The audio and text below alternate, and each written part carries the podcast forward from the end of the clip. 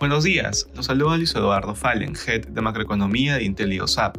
El día de hoy, miércoles 20 de septiembre, los mercados avanzan expectantes a la decisión de la Fed que se conocerá el día de hoy.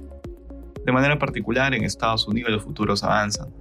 Hoy todas las miradas se encuentran en la reunión de la Fed de septiembre, y a pesar de que una pausa está bastante internalizada, el discurso de Powell y las proyecciones económicas del Comité de Política Monetaria podrían traer consigo sorpresas acerca del desarrollo futuro de la política monetaria.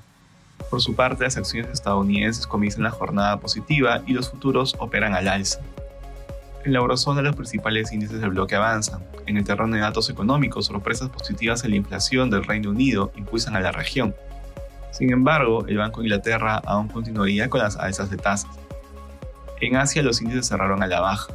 En China la tasa preferencial de préstamo a un año y la tasa preferencial de préstamo a cinco años se mantiene sin cambios en sus niveles de 3.45 y 4.2%. En Japón las exportaciones e importaciones de agosto se contrajeron un 0.8 y 17.8 interanual respectivamente, ambas contracciones menores a lo esperado pero mayores a los registros de julio.